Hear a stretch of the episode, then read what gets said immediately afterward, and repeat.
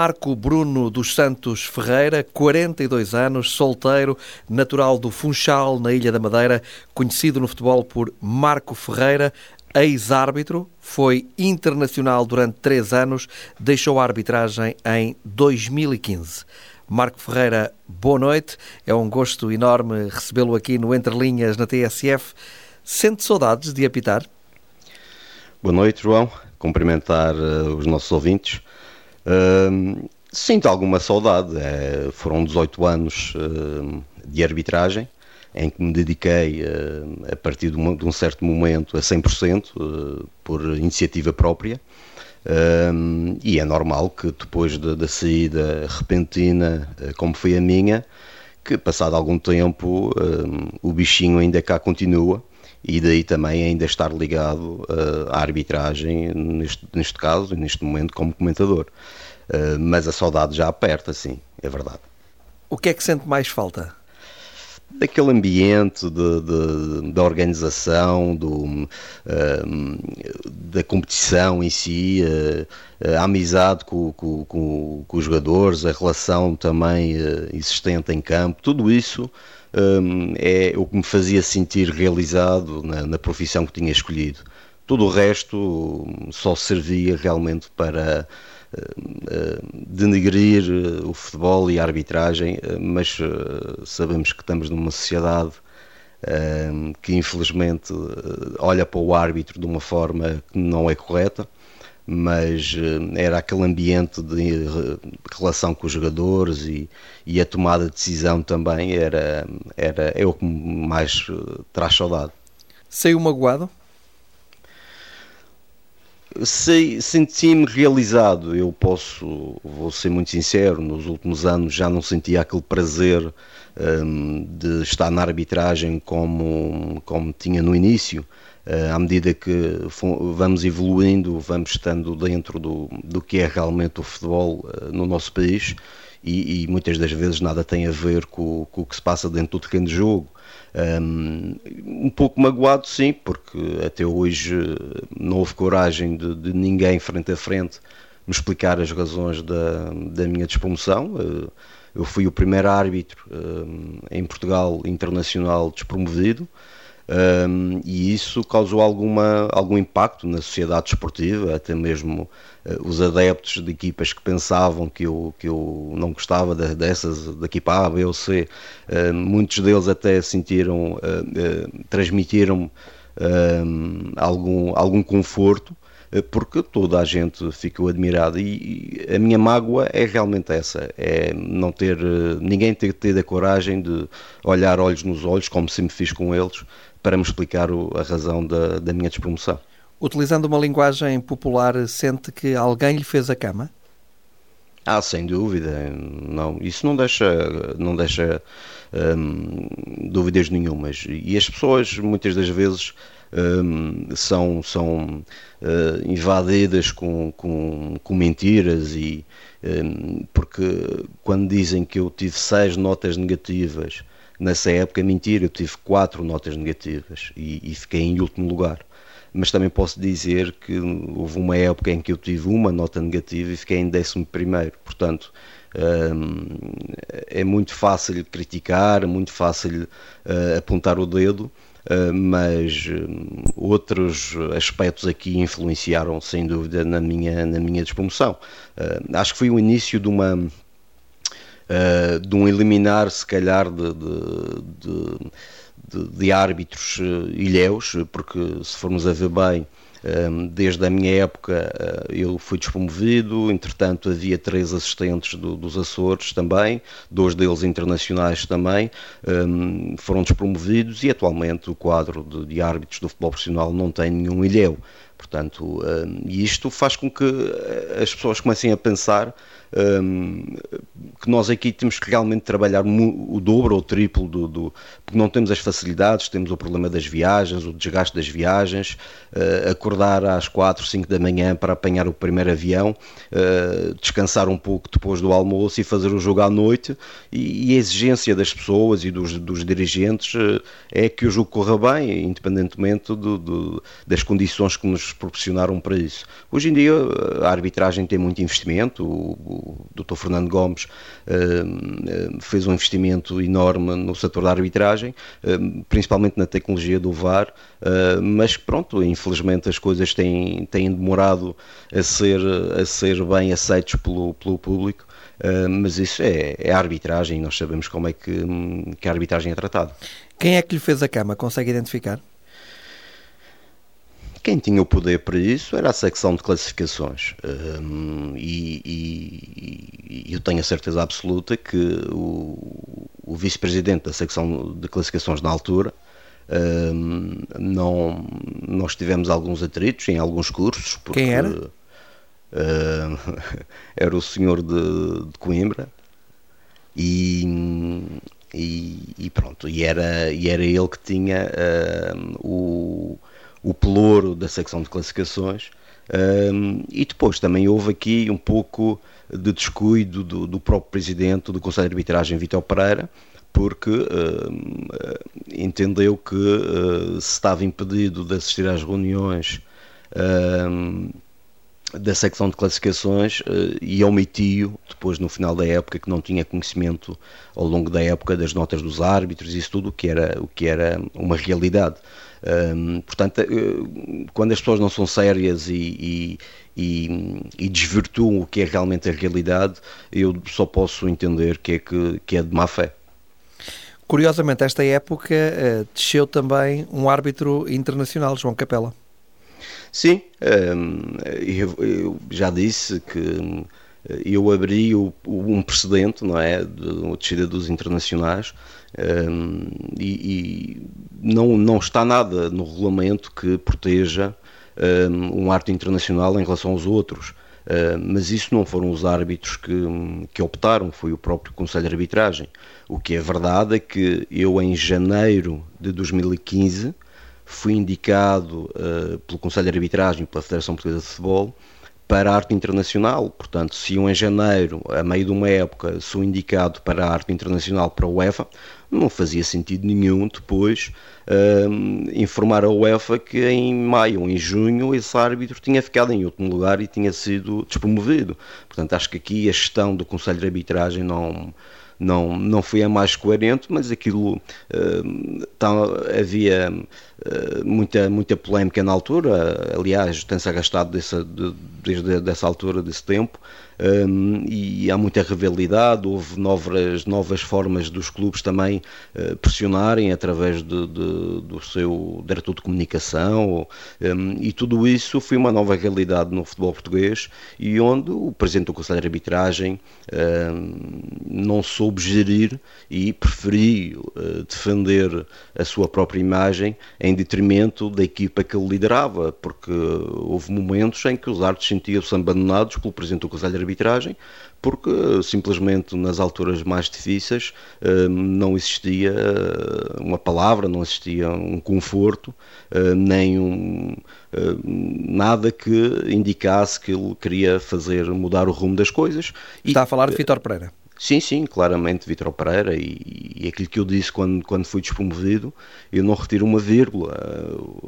Aconteceram situações nesse ano com, com, com o Vitor Pereira e comigo que um, não eram muito, não eram normais, nada normais, e que acabou realmente por, por, por eu ser despromovido. Portanto, e isso um, levanta, levanta a questão, por que razão é que ele fez isso, e eu entendo, um, porque eu também sempre afirmei que nenhum clube, e fica aqui bem assente, nenhum clube tentou alguma vez uh, me pressionar, seja para o que for. Eh, agora, eh, eu acredito que Vítor Pereira, para defender a sua imagem, defender a sua posição, que já estava muito fragilizada em relação ao presidente Dr. Fernando Gomes, ehm, tentou uh, agradar quem ia na frente, quem ele via que tinha realmente algum poder no, no, no futebol e, e nesses momentos, por iniciativa própria ou não, mas isso só ele a compete dizer, um, tomou algumas atitudes que, que não, são, não são compatíveis com o cargo que ele desempenhava. E quem é que tinha esse poder no futebol?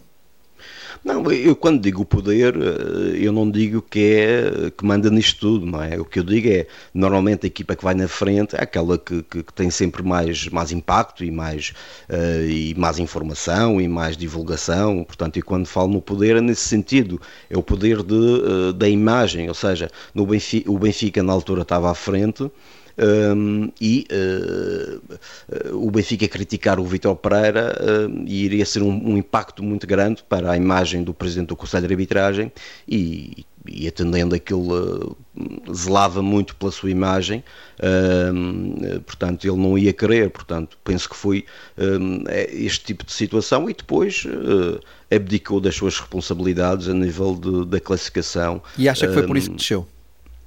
Sim, sim. Um, não, é, não, não fui por acaso. Eu, na, na, o último jogo que fiz do Benfica, o Rio Ave Benfica, nessa semana, Vitor Pereira ligou-me uh, na terça-feira e ligou-me na quinta-feira. E não era nada normal. E o tipo de conversa que ele fez, que foi, uh, todos nós, que todos já sabem, porque eu, eu comuniquei, inclusive às autoridades, não era compatível com, com, com, o cargo que ele desempenhava. Ah, quando me diz que o jogo tem que correr bem, porque senão não posso contar contigo ah, para o, clássico do, do mês de abril.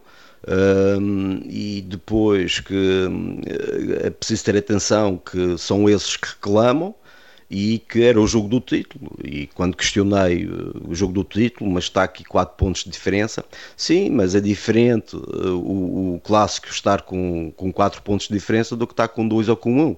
Portanto, este tipo de conversa não é, nunca foi habitual, nem, nem normal, pelo menos comigo, um, e aconteceu. Portanto, e quando o jogo corre bem, uh, e correu bem a nível de, de observação do, do, do, da arbitragem, e depois no, no clássico uh, do mês seguinte o Marco Ferreira não é chamado, uh, eu começo a suspeitar que realmente se aquela chamada era para me dar confiança para o clássico ou uh, tinha outras intenções. Portanto, Vitor Pereira nunca esclareceu isso, ehm, pelo menos para, para mim. E, e Tem provas é... dessa conversa? Eu não tenho provas, logicamente que eu não tenho provas. tenho tenho uma pessoa que estava ao meu lado, em que sabia eh, que, que eu, eu estava dentro do carro para ir treinar e tinha um colega meu ao meu lado e, e, e ele sabia que eu estava a falar com o Vitor Pereira. Agora, uh, provas não tenho, mas. Um, Infelizmente neste país as pessoas cada vez um, desvalorizam mais a, desvalorizam a palavra e valorizam mais documentos ou escutas ou isto ou aquilo. Portanto, um, eu sei que tenho razão, não tenho nada em temer, desde que diga a verdade, muito facilmente defendo a minha tese. Mas considera que a arbitragem uh, está melhor agora? Sim, a arbitragem nestes últimos anos evolui muito um, e o investimento também foi muito, muito maior. Os árbitros neste momento têm as condições, um, não digo ideais, mas, mas uh, perto disso, para desempenharem bem as suas funções um, e, e, a evolução é bem visível. Um, nós temos que, que, que, ter a noção que os árbitros lutam, uh, lutavam, agora já não, mas lutavam contra uh, um, um, inimigo que era a televisão. A partir do momento que os jogos são todos transmitidos, os árbitros sabiam que o erro ia ser mais escrutinado e ia ser mais visível. Uh, portanto, e, e, e, os erros foram cada vez uh, diminuindo, não digo que, que, que, alguma vez irão desaparecer, porque isso é impossível enquanto houver humanos uh, a dirigir os jogos. Agora, uh, nós vimos aqui uma, uma evolução muito, muito positiva na, na arbitragem. O, a grande questão aqui é que uh, a mentalidade da, da nossa sociedade é um pouco.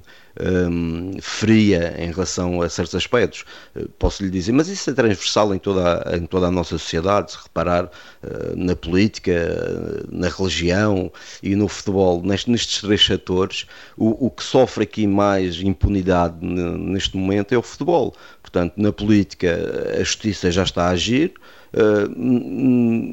na igreja, na religião também já, já, já está a agir e no futebol continuam sem tomar medidas eh, drásticas e radicais para eliminar este tipo de, de, de, de ambiente que se vive inflamado no, no, futebol português. E então as pessoas eh, exteriorizam uh, as suas frustrações do, do, seu dia a dia, dos seus problemas, uh, num desporto que sabem que uh, ainda a impunidade prevalece.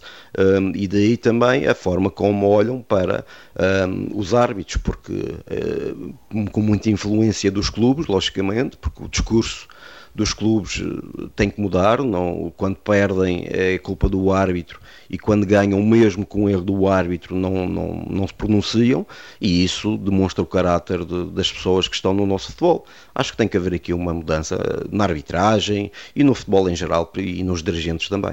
No período em que arbitrou, teve conhecimento de casos de corrupção? Nós ouvimos falar em muita coisa, não, mas uh, conhecimento não, mas sabia que havia algumas tentativas de pessoas que até faziam parte da estrutura da arbitragem, que muitas das vezes em conversas com árbitros uh, iam para, para um tipo de conversa que não era clara, mas que alguns árbitros percebiam que havia ali alguma segunda intenção e isso era comentado entre, entre nós e nós identificávamos as pessoas e tentávamos evitar uh, outro tipo de conversa com pessoas que estavam uh, no jogo ali do nosso lado, uh, em que a priori deviam estar na nossa equipa, mas que Uh, pelo tipo e o conteúdo da conversa, uh, muitas das vezes nós suspeitávamos que poderia haver ali interesses uh, para além de, de, do grupo de, de arbitragem. E como ex-árbitro, como é que viu este campeonato que terminou?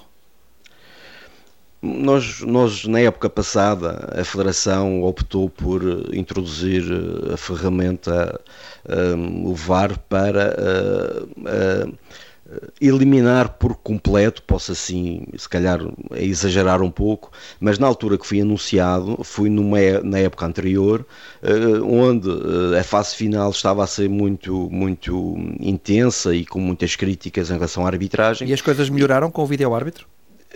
Não, acabaram por não melhorar uh, porque a Federação, quando apareceu com essa inovação, deu a ideia que isto iria resolver. Portanto, as expectativas das pessoas em relação ao vídeo-árbitro estavam no, no, seu máximo. E não é assim, porque o vídeo-árbitro uh, é uma ferramenta que não, não decide por si própria, tem que haver intervenção humana, ao contrário da linha de golo, tecnologia da linha de golo, uh, que é, é, automático, portanto, aí não, quase infalível. Agora, desde que haja interpretação humana, é normal que os erros possam acontecer.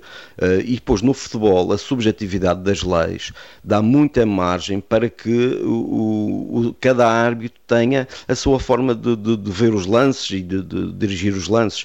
Nós temos exemplos, ainda agora no jogo da, da seleção na Liga das Nações na, na final, houve ali alguns contactos dentro da área uh, que uh, o vídeo arte não se pronunciou e o arte deixou, deixou jogar e os jogadores aceitaram.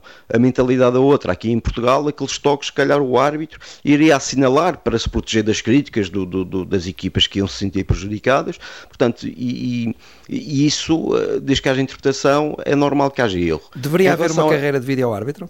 Sim, mas isso está a ser criado aos poucos. Eh, infelizmente ou não, eh, depende do ponto de vista. O, o Fontelas Gomes está a optar por convidar os árbitros que estão a ser despromovidos ou que estão a, a sair por limite de idade tem alguma lógica, é porque tem experiência já na ferramenta, alguma experiência, mas tem, por outro lado, demonstraram que não foram capazes nessa época um, e por isso foram despromovidos, uh, partindo do princípio que as, que as classificações foram todas corretas e justas. Portanto, há aqui duas formas de ver esta situação agora. Mas nesse sem... caso, por exemplo, o Marco Ferreira, por esse critério, não poderia ser vídeo-árbitro.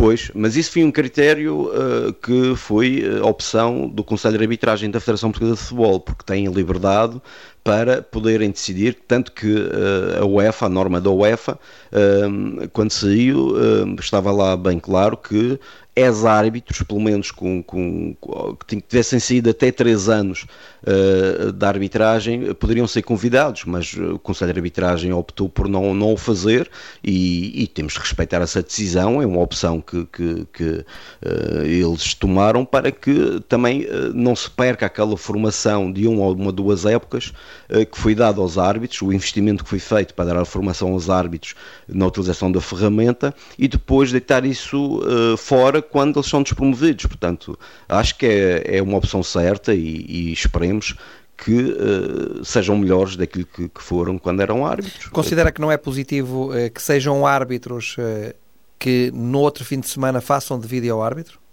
Isso não é positivo? Não, não acho, porque e, e depois também não é positivo que sejam árbitros neste momento uh, uh, a estar a fazer uh, vídeo árbitro aos seus concorrentes, porque a arbitragem é um desporto individual, há uma classificação e, e, todos ali são que lutam pelo mesmo, e, mas só um é que pode ficar em primeiro, não é? E, e o que acontece é que são muito unidos em alguns aspectos, mas em outros são muito competitivos. E, e é difícil para um, um, árbitro que imagino que está a fazer vídeo arte um colega e que sabem que os dois estão ali uh, com mais notas, se um árbitro não assinala em campo, o vídeo, porque que o vídeo arte é que vai, é que vai uh, intervir, não é? Uh, portanto, para lhe, para lhe, dar uma valorização, para o arte ser valorizado porque não cometeu o erro, Portanto, isto tudo pode-se levantar aqui. Agora, tinha Ou seja, há uma competição entre árbitros. Claro, há logicamente uma competição, todos querem ser primeiros eh, e só um é que pode ser. Portanto, e há descidas, há despromoções e ninguém quer uh, ser despromovido. Portanto, existe ali esta competição que o, os próprios dirigentes do Conselho de Arbitragem não podem uh, simplesmente dizer que não existe, porque existe. Eu estive lá e sabia como é que as coisas funcionavam. Agora, uh, é justo, eu, na minha opinião, é, foi o que se pôde arranjar. Em Portugal é muito assim, ou desenrasca. mas tinha que ser iniciado o processo do quadro de, de VAR para algum, para algum sítio e, e o Conselho de Arbitragem optou por ser assim mas tem os seus riscos, logicamente. Esta época, Jorge Sousa foi considerado o melhor árbitro. Uh, concorda com essa classificação?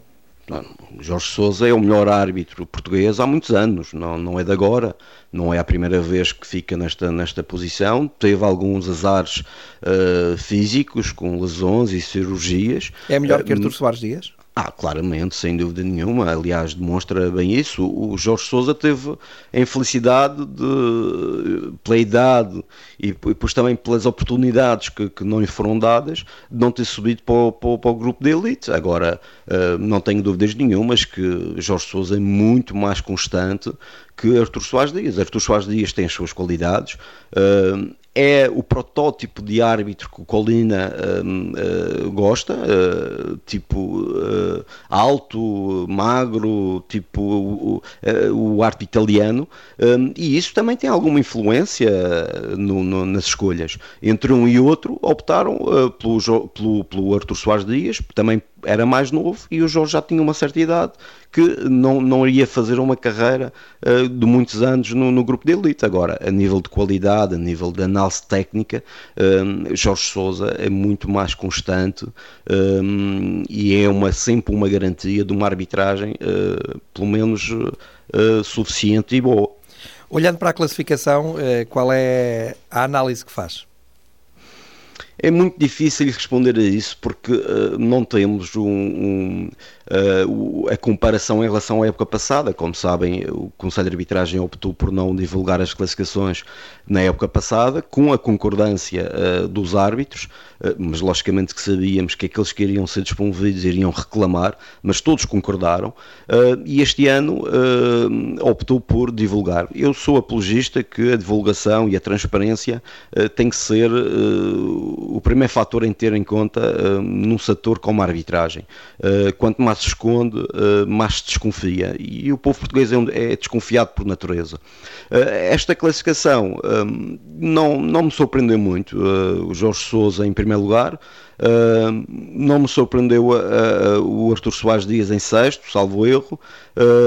o João Capela ser despromovido não sei até que ponto não tivesse sido também uh, por opção dele, porque há alguns anos atrás uh, João Capela já tinha disponibilizado as insígnias da FIFA uh, ao Vitor Pereira para, se eles entendessem dar lugar a um arte mais novo para o fazerem, não fizeram, eh, mas João Capela nunca teve agarrado uh, ao lugar de árbitro, nem, nem o, João Capela é uma pessoa que um, tem a sensibilidade suficiente para uh, saber qual é a sua posição e tomou essa decisão um, já há alguns anos e agora foi despromovido, logicamente que irá ter um futuro brilhante como formador ou mesmo como VAR no, na arbitragem portuguesa. E aquela situação de a equipa de arbitragem só ser conhecida quase em cima do jogo, ou no dia do jogo, isso é benéfico ou não? Isso é uma análise eh, que era interessante ser feita, porque eh, não é esse o princípio do Conselho de Arbitragem. Eh, as divulgações eram, eram feitas no início da semana eh, foi uma, uma opção tomada depois de um período, ou durante um período de muita turbulência em relação à arbitragem. Muitas pressões, muitas ameaças fora do âmbito desportivo e passaram para um âmbito pessoal, ameaças à família dos árbitros e aos próprios árbitros. E isso, uma forma de proteger. Essas ameaças são feitas por mensagens, por SMS? Sim, SMS, e-mails e e, e, ir à casa dos árbitros, como aconteceu na casa do Jorge Souza, em, em que escreveram lá uh, algumas frases na, na, nas paredes, tudo isso. E também uh, visitas aos centros de treino? Sim, árbitros. sim, claramente. Agora, é muito fácil uh, um indivíduo colocar uma camisola de um clube que, que, muitas vezes nem é o dele e vai fazer esse tipo de, de pressões para que depois repercuta no, no clube. Mas isto é, um, é, é, é uma investigação que tem que ser feita e em Inglaterra acontecia e em Inglaterra havia os hooligans e isso tudo e hoje em dia vemos famílias inteiras encher aqueles estádios e não há nenhuma complicação. Portanto, se pode fazer em Inglaterra, por que não se pode fazer em Portugal? Fontelas Gomes é um bom presidente da arbitragem? Essa análise tem que ser feita eh, quando, quando o Fontelas Gomes sair, porque eh, o Fontelas Gomes entrou numa, numa fase, penso que foi na pior fase da arbitragem portuguesa nos últimos 10, 15 anos, eh, naquela fase onde não havia matéria-prima para uh, apostar uh, para um, ir para os quadros da, UEFA, para artes internacionais, para chegar à elite. Um, eu sou um exemplo disso. O Vitor Pereira, quando, quando me indicou, eu tinha 35, 36 anos e no curso em Roma o Colina disse que os artes que chegam aqui com 35 anos para cima eh, ou são muito bons ou não têm percurso aqui. E, e, olhava para o meu lado e via um árbitro com 25 anos. Portanto, e isto tocou em mim, por isso eu nunca apostei a nível internacional, um, porque tinha que optar ou apostava a nível interno ou apostava a nível internacional. E a minha aposta foi lógica a nível interno, uh, porque também tinha que gerir uh, as viagens, tinha que gerir tudo e, e estar também com, com, a família. Em relação ao Fontelas Gomes, este período muito complicado.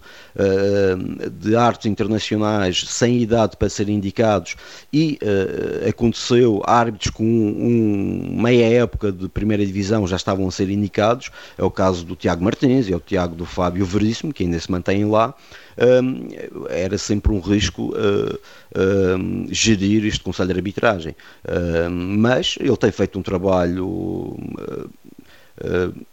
persistente, consistente, com ideias fixas uh, e isso tem dado alguns frutos. agora, nós sabemos que é, é quase impossível, na sociedade que vivemos, ter uma arbitragem isenta às críticas, não às críticas construtivas, mas que isso é muito importante, é mesmo para a própria evolução do árbitro, mas para a desconfiança e as críticas destrutivas. E quem é que mais alimenta essa pressão, esse desconforto para os árbitros? Benfica e Futebol Clube do Porto são os clubes que mais alimentam essa pressão?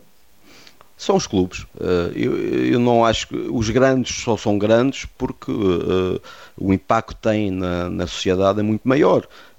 Mas os clubes, em proporção, os clubes pequenos, nas suas, até mesmo nos distritais, nas suas regiões, têm o, mesmo nível de pressão que têm os grandes no futebol profissional. É, é o normal. Agora, hum, acho que nenhum clube aqui uh, pode dizer que uh, não faz pressões. Se calhar não são tão. Uh, não se expandem tanto, a comunicação social não, não, não faz a cobertura como mediática como faz com os grandes. Portanto, por isso é que aparece sempre o nome do Porto, Benfica e Sporting, porque o.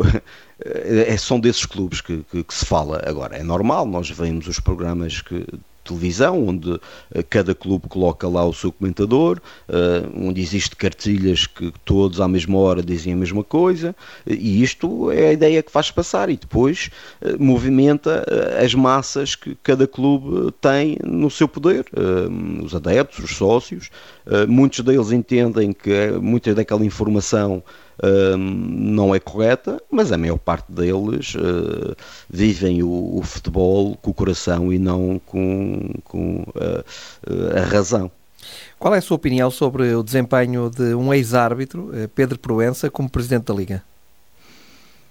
Foi um risco para, para Pedro Proença uh, uh, dar um, um, salto para outro patamar uh, e gerir, portanto, as competições profissionais. foi a primeira vez que um árbitro conseguiu esse, esse, essa, esse, essa posição, mas eu conhecendo o Pedro como conheço, ele é muito rigoroso na, nos objetivos que coloca, tem uma imagem credível a nível internacional, porque conquistou uh, quando era árbitro, inclusive quando dirigiu uh, a final da Liga dos Campeões e do Campeonato da Europa, um, portanto, e ele aproveitou esse facto para um, se lançar uh, noutro patamar. O trabalho que é feito, um, isso depende também muito, não se pode atribuir a responsabilidade totalmente uh, ao presidente, porque quem manda na liga são os clubes e a partir do momento que são os clubes que votam, o, o, próprio presidente não tem muito por onde seguir e por isso mesmo algumas das promessas uh, que foram feitas, como a centralização do direito, uh, de, dos direitos televisivos, para que houvesse uma repartição mais justa uh, do, das verbas para os clubes todos do futebol profissional, isso não se concretizou, não porque ele não quisesse, mas porque os clubes não aceitaram. Agora, e, e, e, o trabalho que ele tem feito reflete-se agora que não existe mais nenhum candidato para uh, fazer frente à direção, ao, ao Pedro Proença. Portanto, vamos ter Pedro Proença por mais alguns anos na Liga, com o agramã dos clubes, eh, porque se não fosse isso, o Pedro Proença nunca seria presidente da Liga. O Marco Ferreira gostava de ser vídeo-árbitro?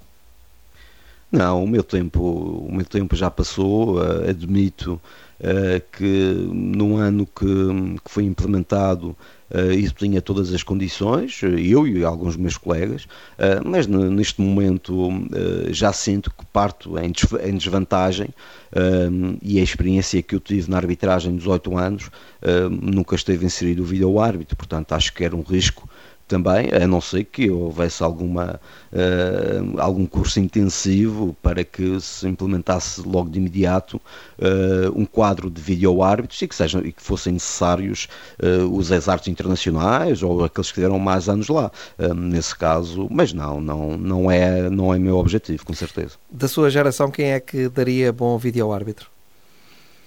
Não sei, por, por, pelo mesmo motivo que eu, que eu duvido uh, das minhas capacidades atuais, uh, nada me faz dizer que os outros são melhores que eu não, nesse aspecto. Acho que uh, temos, que ser, temos que ser realistas e não podemos dizer que chegávamos lá e fazíamos um trabalho melhor porque fomos internacionais ou porque temos 20 anos de primeira, primeira liga, nada disso.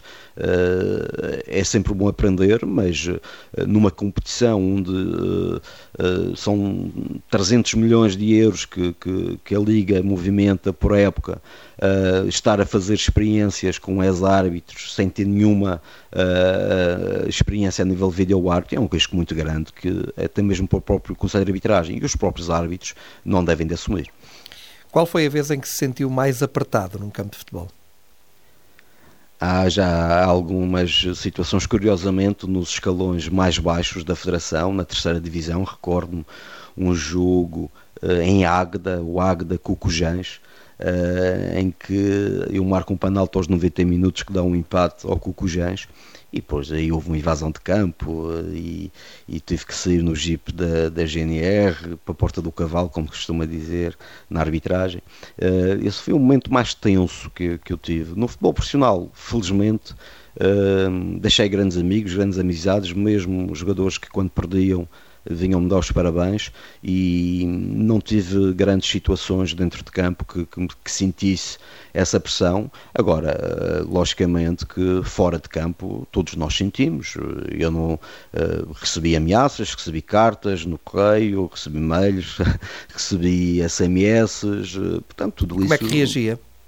Hum, ignorava, não, não, uh, só numa, num momento em que entreguei à, à Polícia Judiciária, porque foi naquele momento que os atos estavam a ter proteção, Uh, já por duas vezes isso aconteceu, na minha altura isso aconteceu também. Uh, tínhamos proteção policial, uh, polícia à porta de casa, isso tudo, e nessa altura nós estávamos, pronto, fomos informados para entregar à judiciária todo o tipo de ameaças que, que recebêssemos. E eram ameaças muito explícitas? Sim, sim, sim, muito explícitas. E curiosamente eu recebi uma carta uh, na minha caixa do correio em que nem tinha a minha morada, só tinha árbitro Marco Ferreira Funchal e, e veio do continente e chegou lá à casa, portanto. Anónimas? Uma... Essas cartas, essas mensagens? Sim, sim, sim, sim, anónimas, mas eu nunca posso um, uh, eh, associar isso aos clubes, nem adeptos de clubes, porque como já lhe disse, um, quem me garante a mim que um indivíduo de um clube A escreve uma carta eh, e faz-se passar por um adepto do Clube B com ameaças. Portanto, acho que quando se fala em instituições aqui, temos que ter esse cuidado, porque muitas das vezes o que se passa tem a ver com a forma como as instituições comunicam para os seus adeptos, mas depois os adeptos tomam a iniciativa de fazer aquilo que bem entendem. Uh, e isso também tem que ser separado aqui do que é a instituição e do que é a massa adepta. Mas os árbitros uh, são seres humanos e é normal que tenham medo. Sim, o medo faz parte da vida, aliás, é, é algo que nós. Principalmente nem... quando essas mensagens e essas ameaças envolvem a família. Sim, e quando foi divulgado as nossas moradas, as moradas das nossas famílias, um, foi divulgado na internet, nessa altura uh, foram tomadas medidas excepcionais para a nossa proteção e da, e da nossa família. Agora, é como é lógico, uh, os artes, é, todas as pessoas têm medo, é algo que nós não controlamos, é o básico, faz parte da, da, da vida selvagem humana uh, e, e, está lá bem no fundo, mas quando, quando aparecem situações realmente em que sentimos ameaçados, Uh, é normal que o medo e o receio aconteça. Agora, é preciso ter a capacidade, uh, nem todas as pessoas têm capacidade para serem árbitros, para serem juízes, uh, e então há que ter essa capacidade. Se chegou ao patamar de estar no futebol profissional, já tinha que ter passado por uma triagem em que esses fatores tinham que ser considerados, e caso não tivesse capacidade mental para aguentar este tipo de pressões, não podia ser árbitro, por muito bom que fosse dentro de campo. Se pudesse, eh, que lei é que mudava na arbitragem? Olha, em relação, em relação às leis de jogo, um, tem, tem acontecido algumas evoluções e, e, a próxima época vai ser espelho disso. Portanto, o Inter International Boards tem, tem tido uma intervenção muito ativa uh, uh, nas leis de jogo. Olha, uma das situações que mudava uh, tinha a ver com o sistema pontual. E isso iria acabar um pouco com a perda de tempo que, muito, que acontece. Ou seja, eu sou apologista que um resultado de 0-0 seria 0 pontos para as duas equipas, ou seja, as duas equipas nada fizeram, uh, ou não conseguiram fazer aquilo que é mais importante num jogo, que é marcar gol. Portanto, não, não merecem ter pontuação nenhuma. Um empate com golos, aí gera um ponto para cada, e a vitória três pontos. Isto faz, porque uma, uma equipa que entra em campo hoje com resultado 0-0 com uma equipa grande, se aguentar o 0-0 até ao fim, é um ponto conseguir tirar a equipa, ganhar e tirar a equipa grande. Portanto, já entra a ganhar qualquer coisa e muitas das vezes essas equipas nada fazem para proporcionar o espetáculo do, do futebol, que é a intensidade, que é o objetivo de alcançar o gol e põem-se ali no chamado autocarro à frente da baliza e uh, descaracteriza o que é o futebol. Não há futebol espetáculo com isso. Portanto, alterando esta situação, acho que era benéfico para, para o futebol. Eu, inclusive, já fiz esta exposição uh, à UEFA e, e, penso que deve ter chegado à FIFA e a um International Board. Portanto, não sei, mas acho que era interessante. Teve alguma resposta disso? Uh, sim, tive, tive alguma resposta. Disseram que, era, que eram ideias interessantes e que numa próxima reunião poderiam ser avaliadas, mas isso uh, pode ter sido uma resposta de cortesia. Mas acho que era bom pensar nisto porque acho que traria outro, outra vida ao futebol. Como é o dia a dia do Marco Ferreira, agora que deixou a arbitragem há quatro anos? Eu ainda respirei arbitragem. Uh, eu tive, infelizmente, quando fui despromovido, a Associação de Futebol da Madeira reagiu uh, de imediato em minha defesa, mas a partir de uma certa altura uh, abandonou-me por completo. Uh, nós sabemos que as, as, associações distritais estão muito dependentes do que é a Federação Portuguesa de Futebol e das suas verbas e dos seus apoios, e, e quando não há gente com, com caráter e com a, com a seriedade que, que qualquer desporto merece, um, isto acontece. Portanto, eu, apesar de ainda respirar arbitragem e, e, e optar agora por ser comentador de arbitragem, um, não tive também o apoio, nem tenho a abertura para, para estar a, a, trabalhar na arbitragem, uh, principalmente aqui na, na, Madeira. Mas estes são ciclos, não... aquilo que eu alcancei ninguém me tira. Eu fui o único árbitro madeirense da Associação Fal Madeira a receber as insígnias da FIFA. eu eh, fui quase eh, ameaçado de ter alguns problemas na arbitragem caso não fosse viver para Lisboa ou para o Porto. O Vitor Pereira disse que eu tinha que viver para Lisboa ou para o Porto para ser profissional, se quisesse continuar na arbitragem como profissional. E eu disse que não abandonava a minha ilha, a minha terra, a minha família e a minha associação, porque se cheguei lá vivendo na Madeira não ia ser para ser para ter umas insígnias ou para ser profissional queria deixar uh, a minha terra. Portanto, isso também influenciou na minha forma de uh, intervir perante estas injustiças e, e estas discriminações muitas das vezes uh, que havia. Uh, mas pronto, uh, é o que eu digo, a vida são ciclos. hoje estão lá pessoas que estão a fazer o seu melhor para a arbitragem madeirense e a arbitragem portuguesa. quem sabe amanhã as pessoas mudem. Mas tem alguma outra atividade neste momento? Não, neste momento colaboro com, com, alguns jornais desportivos e, e, é, e é isso. Ganhou dinheiro suficiente na arbitragem para poder viver tranquilamente? Não, claro que não. nós, nós, quando estamos numa profissão, Uh, apesar de, de, ganharmos bem, com, é normal que temos que ter sempre o pensamento do futuro, mas nunca é dinheiro suficiente para garantir um futuro sem, sem problemas. Tem que trabalhar para, para, para viver. o que é verdade é que eu era um árbitro internacional, profissional, e, e foi despromovido sem qualquer uh, proteção nesse aspecto. A, a, Federação Portuguesa de Futebol uh, não assume qualquer responsabilidade uh, de um árbitro que é, até certo ponto uh, abdicou, até certo ponto não, abdiquei da minha profissão de bancário, que já, já tinha com 12 anos, uh, para me dedicar à arbitragem profissional. Uh, e passado algum, alguns anos, algum, duas, duas ou três épocas, sou despromovido sem qualquer, portanto, ajuda nesse sentido, e isso é, é algo que o Estado também tem que intervir, porque é necessário criar todas as condições para a profissão de árbitro, para que uh, isso não aconteça no futuro com os meus colegas. Quanto é que um árbitro ganha por jogo? Na minha altura, um jogo de, de, da Liga Principal era cerca de 1.200 euros brutos. E os jogos da segunda Liga, cerca de 800 euros brutos.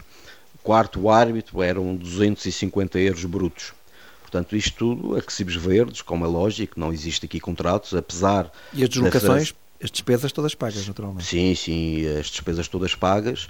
Uh, pela, uh, no início, uh, como, era, como vivia aqui na Madeira, existia aqui um, o, a Direção Regional de Juventude de Desporto, que suportava essas viagens, o Governo Regional suportava as viagens dos atletas e árbitros da Madeira quando eram nomeados a nível nacional, mas depois com, houve uma alteração da lei e quem nomeia é que tem que suportar todas essas despesas.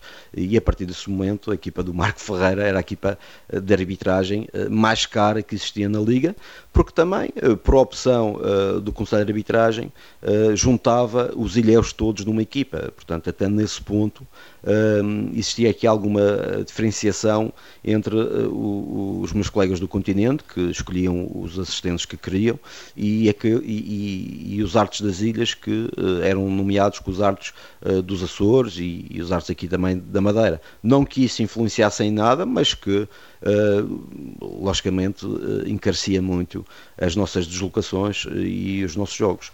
Mas um árbitro atualmente, ah, e depois com a profissionalização, os árbitros começaram a ganhar 2.500 euros por mês brutos para estarem lá uh, terças e quintas-feiras à tarde.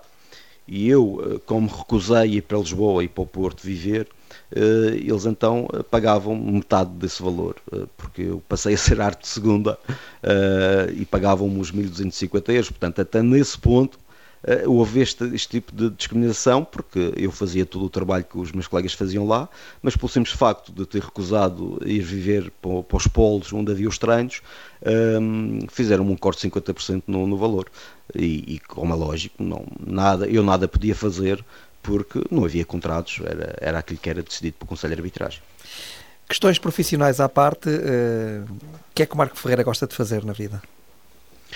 Eu, eu fui bancário durante, durante 12 anos, era uma profissão uh, que me agradava, comecei com, com 22 anos, muito novo, uh, já tinha um cargo de chefia no balcão, a, a 500 metros da, da, minha casa, portanto tinha todas as condições para ter um, um, um futuro perfeitamente normal uh, na banca um, e, e, acabei por, por, por abdicar por causa da arbitragem.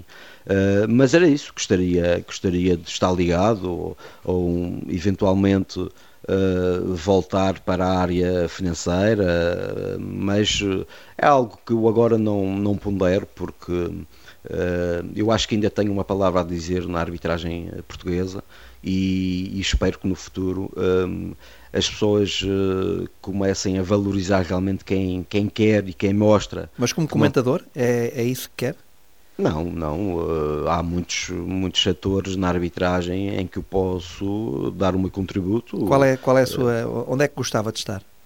Eu gostava de estar na formação, gostava de estar na observação de árbitros, eh, em fazer relatórios informativos para o Conselho de Arbitragem, relatórios formativos para os árbitros, fazer um acompanhamento dos árbitros mais jovens, eh, sentir as reações do, do, do, dos árbitros, têm a capacidade para chegarem ao futebol profissional ou não, porque os árbitros são um pouco abandonados ao seu trabalho quando fazem um percurso, pelo menos no mínimo de 8, 9, 10 anos para chegar ao futebol profissional profissional. E só quando chegam ao futebol profissional é que têm todas as condições. E eu acho que isto é muito injusto, porque muitas das vezes a triagem uh, não feita para qualidade, não há meritocracia, nem na arbitragem, nem no nosso país.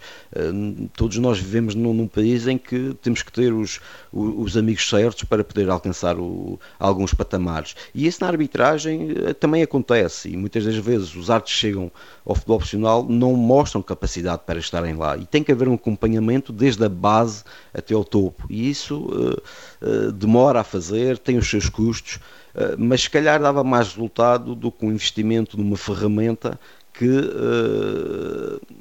pode não ser muito mais utilizável ou, ou, ou, que não seja muito, muito necessária em todos os jogos, mas que a formação dos árbitros é sempre necessária. Mas a minha questão há pouco, quando lhe perguntava fora do campo profissional o que é que gostava de fazer, era mais no sentido de hobbies. Eh, que hobbies é que tem? Gosta de ouvir música? Gosta de cinema? O que é que gosta? Sim, gosto, gosto, gosto de cinema, gosto de ouvir música, gosto muito do mar. Eh, eu vivo numa, numa, numa terra, eu sou um privilegiado por viver aqui na Ilha da Madeira, eh, gosto de aproveitar a natureza e aqui tenho muito por onde, por onde andar e, e, há sítios que ainda não conheço. Os turistas que vêm cá uma semana conhecem sítios que eu que vivo aqui há 42 não conheço. Portanto, há muito por, por explorar e depois também traz a paz que é necessária para este tipo de atividade, porque a pressão não está só nos árbitros, a pressão também estão nos comentadores, nos jornalistas. O João sabe muito bem, já deve ter sofrido algumas também. Agora está na forma como nós uh, vivemos com isso. E eu gosto muito do, do mar e da serra para purificar a minha, a minha mente e estar bem para, para as opiniões que eu tenho, não sendo dono da razão, como é lógico, mas acho que uh, é sempre baseado nas leis de jogo e na minha interpretação do jogo. E mantém-se solteiro? Sim, vou-me mantendo solteiro. Eh, eu, eu costumo dizer que casei com a arbitragem, optei por casar para a arbitragem e a arbitragem uh, pediu o divórcio e eu tive que aceitar, não é? Agora, uh, mas uh, eu ainda sou novo, tenho, tenho muita, muita vida pela frente, se Deus quiser, e se me der saúde. tenho a minha família, tenho os meus pais que que amo muito e que me apoiaram, os meus irmãos, uh, sempre me deram apoio, porque uh, eu, apesar de viver numa ilha, quando cheguei de divisão, uh, fui colocado noutra ilha com a minha família e alguns bons amigos. tudo o resto desapareceu um, e é preciso ter força. Quantos irmãos isso. é que tem? Tenho um irmão e uma irmã. Eu sou o mais novo. mas somos uma família unida que. E eles nada, nada têm a ver com a arbitragem? Não, não, nada. A minha família nada teve a ver com a arbitragem. Eu jogava futebol e, e aos, aos 19 anos li um, um artigo no, num jornal uh, de abertura de, de, um curso de árbitros e pronto, inscrevi-me, não para exercer, jogava mas onde? para. Uh, nessa altura jogava na Camaixa, na Associação Desportiva da Camaixa, também aqui um histórico. Qual era a sua posição em campo? Nacional. Eu jogava a extremo direito. Uh, mas não tinha jeito, se tivesse jeito não tinha ido para árbitro, mas uh, pronto, optei não para, para exercer, mas sim para uh, ficar mais conhecedor das leis de jogo, porque essa formação não era dada no, nos, nos clubes. Um, uma criança que quer jogar futebol não aprende as leis de jogo, pega numa bola e dá uns chutes para a, para a baliza e vai evoluindo nesse sentido. e então foi isso, e depois quando me ligaram para fazer o primeiro jogo, Uh, eu fui experimentar e, e, assim, e assim foi, mas não tenho ninguém na família, nem, uh, nem, nem conhecidos na altura de, uh, que estavam associados a árbitros. Marco Ferreira, foi um gosto enorme recebê-lo aqui no Entre Linhas, na TSF. As maiores felicidades para a sua vida pessoal e também profissional, que já se percebeu que espera continuar ligado à arbitragem. Um abraço e até sempre prazer foi todo meu. Um cumprimento aos ouvintes e um forte abraço, João.